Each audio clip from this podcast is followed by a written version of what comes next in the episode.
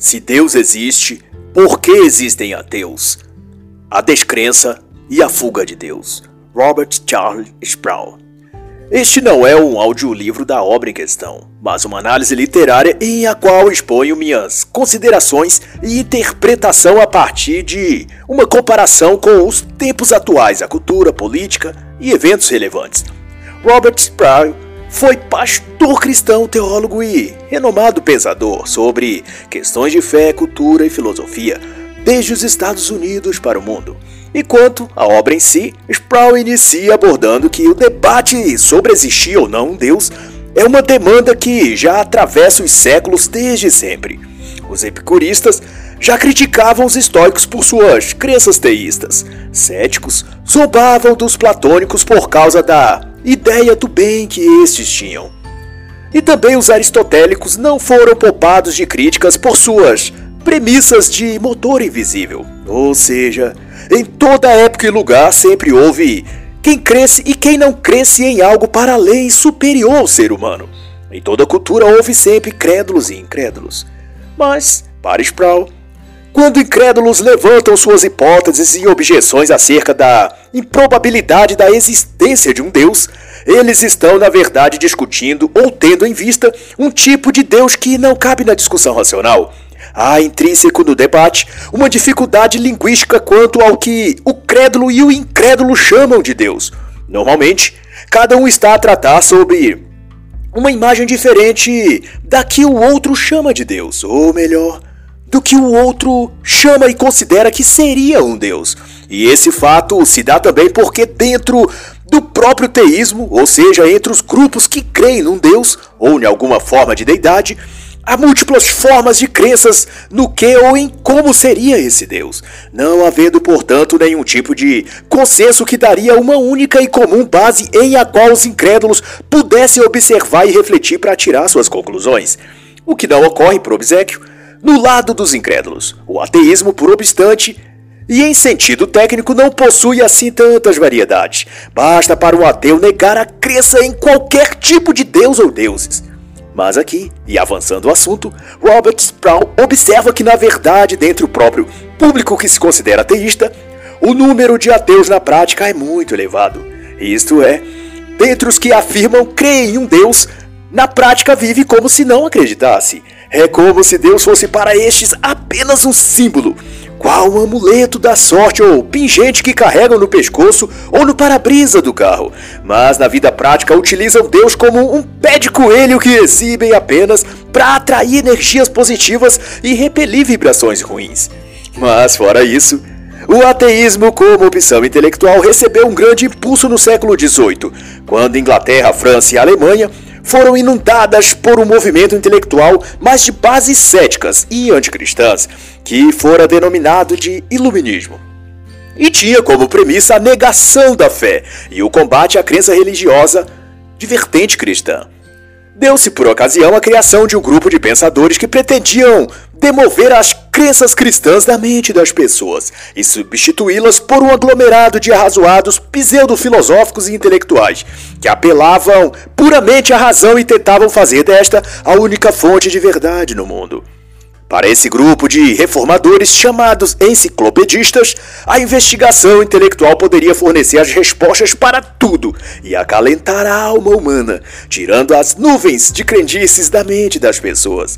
O iluminismo, portanto, buscou ser, ele mesmo, uma nova religião substituta da religião cristã e tendo a razão humana como Deus em lugar de Jesus Cristo. Na mente dos enciclopedistas, vai pontuar Sproul, o homem só é iluminado quando se liberta da hipótese de Deus e abre caminho para o livre progresso intelectual. Charles Sproul argumenta ainda que esse grande movimento racionalista denominado Iluminismo foi, se não a primeira, mas a mais destacada e empenhada forma de ateísmo militante, já que declarava ao mesmo tempo a inexistência de um Deus, quanto postulando absoluta fé na racionalidade humana. E segundo o autor, Ruba e Diderot foram das mais contundentes vozes no sentido de solapar a fé religiosa e enaltecer a razão como centro e direção da vida humana. O próprio Rubá chegou a postular que a crença generalizada em Deus se devia nas pessoas ao seu desconhecimento das leis naturais, ou seja, como se vê, era o exaltamento da ciência como fonte única e exclusiva da felicidade humana. Algo como se vê agora, dado o que sucede ao mundo diante da pandemia do SARS-CoV-2. Apela-se para que as pessoas orientem suas vidas apenas pela ciência, como se nada mais houvesse para nós se não fechar os olhos e obedecer o que alguns grupos de cientistas falam para fazermos, fazendo então da ciência, da racionalidade ou da razão, o Deus secular desta geração. Mas é interessante que um outro autor Tim Keller introduz a esse debate uma ideia crescente entre pesquisadores chineses no campo das ciências sociais, de que a ciência sozinha não tinha conseguido dar provas de que a razão secular era suficiente para dirigir e orientar a vida das pessoas. Keller discute isso no capítulo intitulado A Consciência de Falta Alguma Coisa, e suas coleções estão todas referenciadas na sua obra, Deus na Era Secular, lançada no Brasil pela Vida Editorial em 2018. Nesta mesma obra, tinha enseja ainda que esta exaltação da ciência e da razão sobre todas as coisas é também o estabelecimento de um outro tipo de divindade, o Deus secular. Sendo que no lugar de passagens bíblicas ou de textos sagrados são colocados afirmações racionalizadas, elaborando a força e a atuação da natureza como grande estabelecedora da vida e do universo. Mas por trás dessas assertivas constrói-se uma narrativa de que ciência é evidência e fé é ilusão de ótica. O autor, no entanto, contesta isso, alegando que a razão é um modo crucial e insubstituível de ajudar-nos a pesar crenças concorrentes, mas crê apenas no que pode ser provado. Isto é um erro filosófico moral e de lógica, uma vez que cremos numa série de coisas que não podem substancialmente serem provadas, mas que nos convencemos delas por questões também de experiências sociais. E ao discutir a temática da tensão da discordância, da página 29 a 43, Robert Charles Sproul analisa uma questão que vem perdurando até nossos dias, que é uma espécie de terceira via que alguns adotaram para não ficarem nem do lado dos ateus, como nem do lado dos teístas, que é o conceito mais ou menos filosófico de que a experiência religiosa pode ser verdadeira, independente da existência ou não de um Deus, bastando que ela seja real para aquele que crê e lhe faça bem. Em outras palavras, isso quer dizer que, para um, há necessidade de crer em Deus. Portanto, isso torna ou estimula a certos padrões e hábitos que somam a sociedade como um todo, ou a ele em particular, enquanto que para outros eles não necessitam de crer em um Deus para que façam de suas vidas o melhor. Essa terceira via, como se vê, se traduz na seguinte premissa: a religião é boa para quem dela faça bom uso, mas é descartável para quem possa viver e seguir pelo bem a partir apenas de sua própria razão. E nas palavras do autor, a existência de Deus passa a ser secundária, importando na vida prática o que a fé significa para cada indivíduo em particular. E para Sproul, essa abordagem filosófica pretende suavizar a tensão emocional e hostilidade entre os dois grupos, os que creem e os que não creem. Essa premissa, todavia, afasta a objetividade da discussão e a coloca no campo do subjetivismo, onde o que importa é o que a pessoa sente em relação a Deus. Mas, para além disso, essa tentativa de empurrar Deus para uma hipótese subjetiva tende a fazer da crença ou da fé em Deus algo relativo, da esfera pessoal, individual e particular. Mas o problema é que essa premissa pode servir de base para medidas políticas autoritárias que venham a tornar a fé ou mesmo a prática religiosa numa questão de foro íntimo, proibindo-a de ser expressada de modo público. E para quem tem o um mínimo de consciência histórica, sabe-se que os regimes ditatoriais, como o comunismo, adota por princípio a proibição de manifestação pública de fé e conduta religiosa. Até mesmo o uso de um pingente de crucifixo no pescoço torna-se um ato criminoso. E a base ideológica que depura isso é justamente a premissa de que a fé religiosa é uma questão de privacidade, competindo ao sujeito mantê-la então restrita a seu lar e a sua família. Sendo que, porém, na prática, toda forma de proibição é feita para que a pessoa não expresse sua fé em lugar algum, nem dentro e nem fora de sua casa. Sendo prática comum em regimes totalitários incentivar denúncias de vizinhos e até familiares a respeito de quem esteja em seu particular consultando ou em posse de uma Bíblia, por exemplo, ou mesmo fazendo uma oração ao Deus cristão. E tudo isso começa em lançando a fé religiosa em Deus para fora do cenário público, dizendo que é algo pessoal de cada um, sem significado objetivo na sociedade no seu todo. E no campo do discurso, isso é o mesmo que dizer que uma coisa pode existir e não existir ao mesmo tempo, ser real e não real no mesmo momento. Isso é, se Deus existe para uma pessoa e ela o sente em seu coração, então Deus é real para ela. E estaria correto essa pessoa viver conforme sua crença, enquanto que aquele que não crê e não possui a fé em seu coração faz com que Deus não exista para ele e viverá tão bem quanto aquele que acredita e crê em Deus. Mas outro apontamento também do autor vai no sentido de que se tentou desde Freud e outras escolas de psicanálise conceber que a manifestação religiosa é algum tipo de efeito ou de projeção psicológica em que o indivíduo tenta, por meio da fé, espiar algum tipo de culpa interior ou sanar o seu medo de uma condenação eterna após a morte. E nesse aspecto, para a psicologia, a religião seria uma espécie de expressão de um desejo ou vontade interna de superar os limites de seu corpo e sua mente. A religião, nesse ponto de vista, seria um catalisador de anseios ou de vontades reprimidas, mas que de forma alguma seria a manifestação de algo real, dado a partir da existência de um Deus real e verdadeiro que justifique a prática daquela religião ou fé. E para Freud, vai dizer Sproul, o fenômeno da religião seria uma caracterização psicológica que o indivíduo faz ao equacionar dentro de si o medo da natureza e a culpa em relação ao pai. Para Feuerbach, de acordo ainda o autor, a religião seria uma projeção abstrata de um ideal incansável pelo ser humano, mas eternamente buscado quase como uma perpétua autoexpiação inalcançável, mas eternamente buscado. Karl Marx, por sua vez, concebeu que a religião tem suas raízes no egoísmo e na fantasia. A religião, segundo Marx, seria uma fantasia para se criar conforto para o homem, um ópio para anestesiá-lo dos dramas e dores da vida e existência. Nietzsche já via a religião como uma expressão do medo do homem de enfrentar as lutas, de estar sujeito ao desejo de poder, o que tem a ver com a sua postulação sobre a mentalidade do escravo e a mentalidade do mestre. Para Nietzsche, conclui Robert Sproul, a religião perdura porque homens fracos precisam disso. E então, é claro que com tantas ideias combatendo a fé e a crença religiosa, muitos não queiram ficar na mira dos ataques e críticas que o cristianismo, mais que qualquer outra religião, passou a sofrer.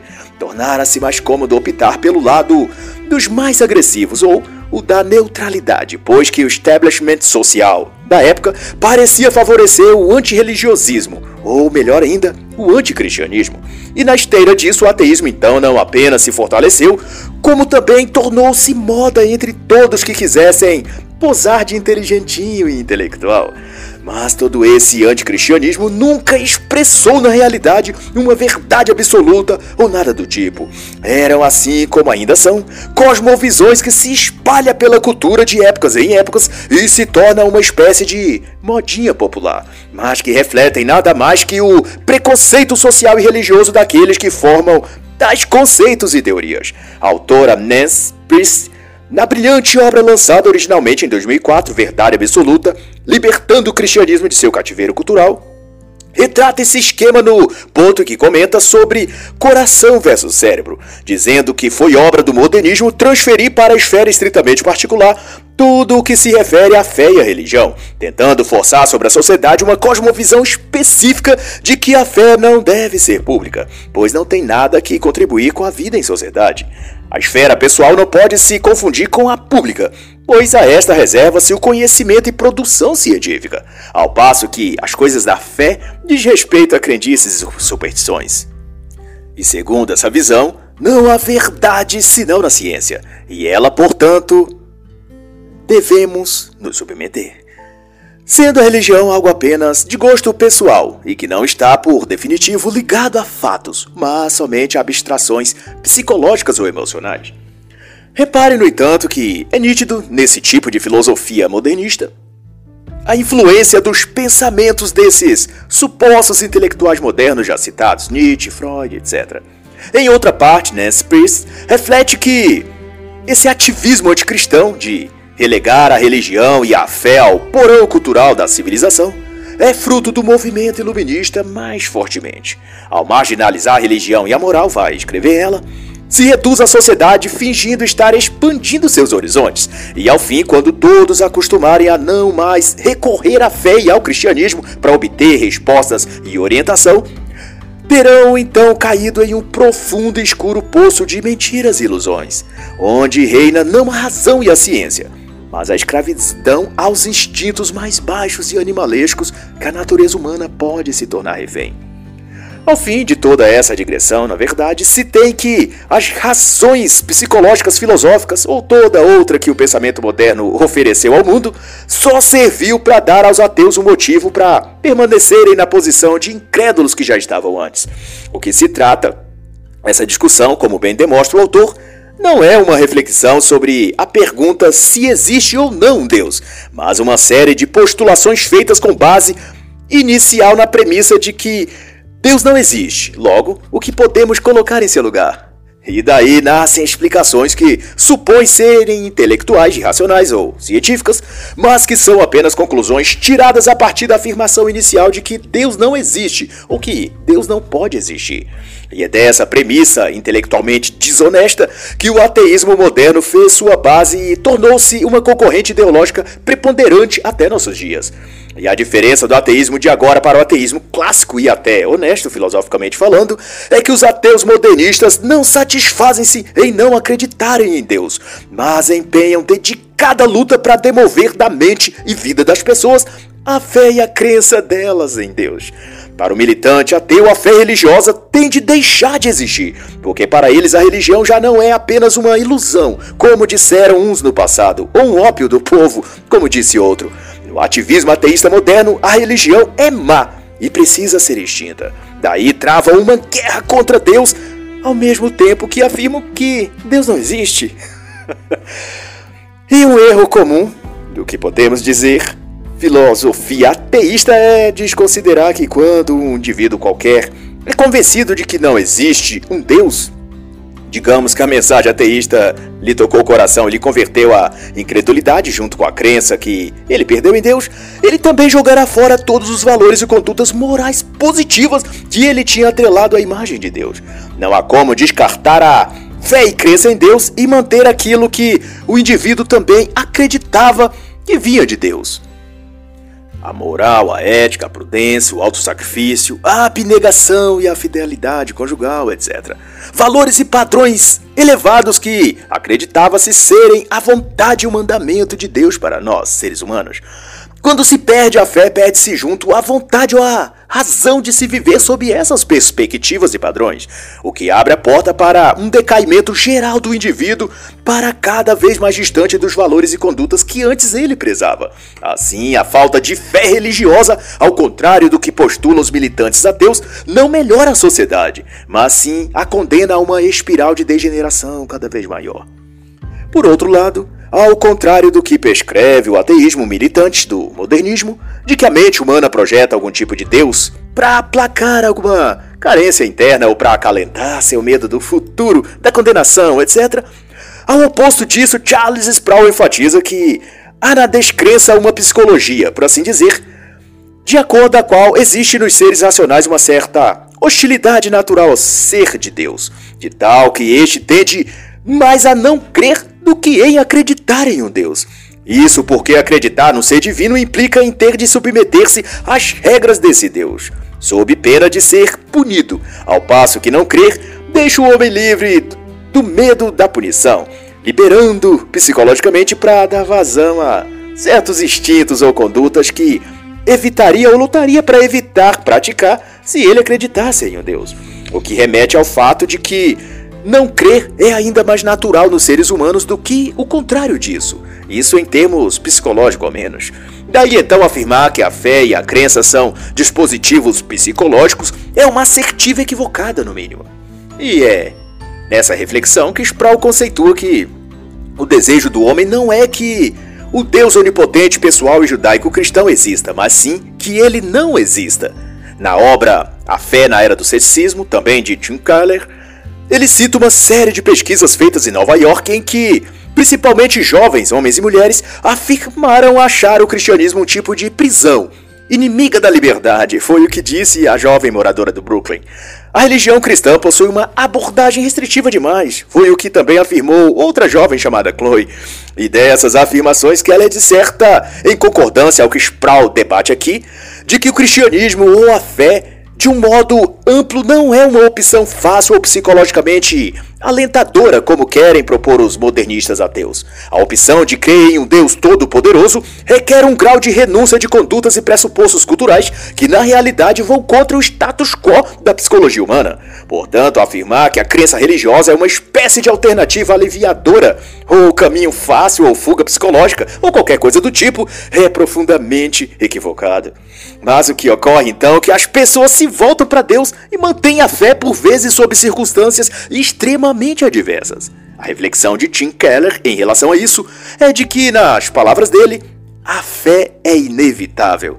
E nesse sentido, somos atraídos para Deus à medida que buscamos a verdade. E essa força ultrapassa nossa inclinação racional de buscar o conforto emocional, ou aquela zona de segurança psicológica onde não cremos e por isso não nos sentimos cobrados a nada por nossa consciência de certo e errado.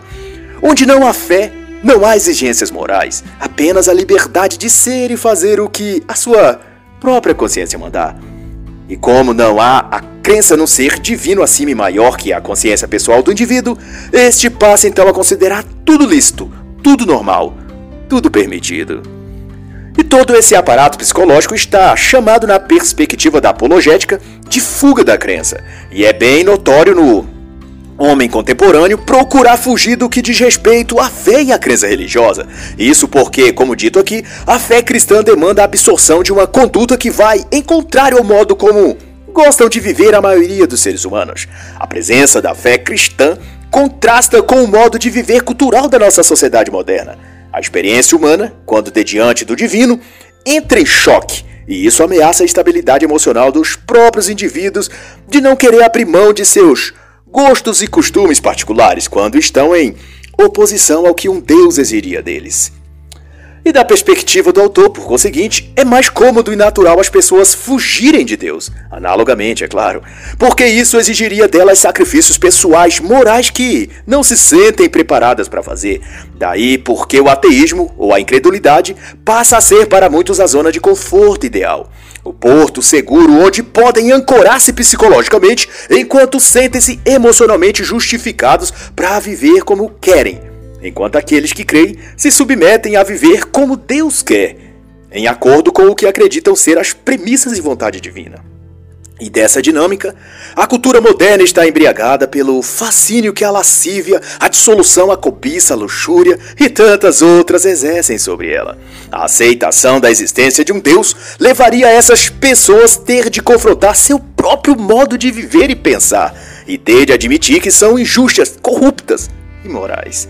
E por vezes, se quisermos extrapolar isso para a esfera política, essa visão ou admissão de culpa afetaria a forma como senadores, deputados, governadores e principalmente ministros da Suprema Corte têm acerca de si, de que são deuses, de que são perfeitos, de que são eles os únicos e legítimos deuses do universo. E no capítulo 8, da página 151 a 167, Charles Sproul aponta sua reflexão para a direção de que a negação de Deus, ou a fuga da fé religiosa, tem a ver também com a rebeldia humana e sua revolta contra toda autoridade instituída. Lutar contra a autoridade é uma premissa que o instinto humano adquiriu e que tem em sua base filosófica a própria questão da liberdade. A rejeição a soberanos, reis autoritários ou ditadores em geral parte da tentativa de impedir que um governo totalitário venha a oprimir seres humanos, como a história nos mostra que ocorreu e ainda ocorre nos países comunistas como Cuba, Venezuela, Argentina, China. Mas ocorre, no entanto, que esse impulso pela liberdade também faz com que muitos rejeitem uma soberania divina sobre eles ou sobre o mundo em geral. Para estes, crer num rei celestial que manda e controla o reino da terra é equiparado a ter um governante ditador controlando a vida de seus súditos. Na esfera secular, isso é considerado um absurdo, uma quebra da autonomia dos indivíduos. Mas é curioso que essa autonomia não é assim tão reivindicada quando se trata de apoiar em ditaduras comunistas ou líderes tirânicos, como foram Mao Tse Tung, Fidel Castro, Hitler, Mussolini, Xi Jinping. Ou pior ainda, quando os satanistas das Big Techs usurpam a liberdade e propõem controlar o mundo e reiniciar o mundo. Não há no debate público a invocação dos termos autonomia, liberdade, e nem há nos meios de comunicação uma queixa de que isso iria ferir o princípio da individualidade e da escolha humana de ser livre. E fazendo uso dos termos do autor, tem-se a impressão de que o único reino que considerariam ruim seria o reino de Deus, e o único governo que estão dispostos a serem escravos é o governo do anticristo. O respeito pela autoridade divina, para usar outro termo do autor, soa para muitos que se consideram incrédulos ou ateus como uma forma de ditadura, uma perda da liberdade dos seres humanos, ao passo que o controle totalitário do Estado ou de um regime tecnocrata não assusta essas pessoas, motivo pelo qual cada vez mais se faz verdadeiro o que está dito em João 3,19 e 20. E a condenação é esta: que a luz veio ao mundo, e os homens amaram mais as trevas do que a luz, porque as suas obras eram más. Porque todo aquele que faz o mal odeia a luz, e não vem para a luz, para que as suas obras não sejam reprovadas. E assim encerra a análise da obra se Deus existe, por que existem ateus? A descrença e a fuga de Deus, de Robert Charles Sproul.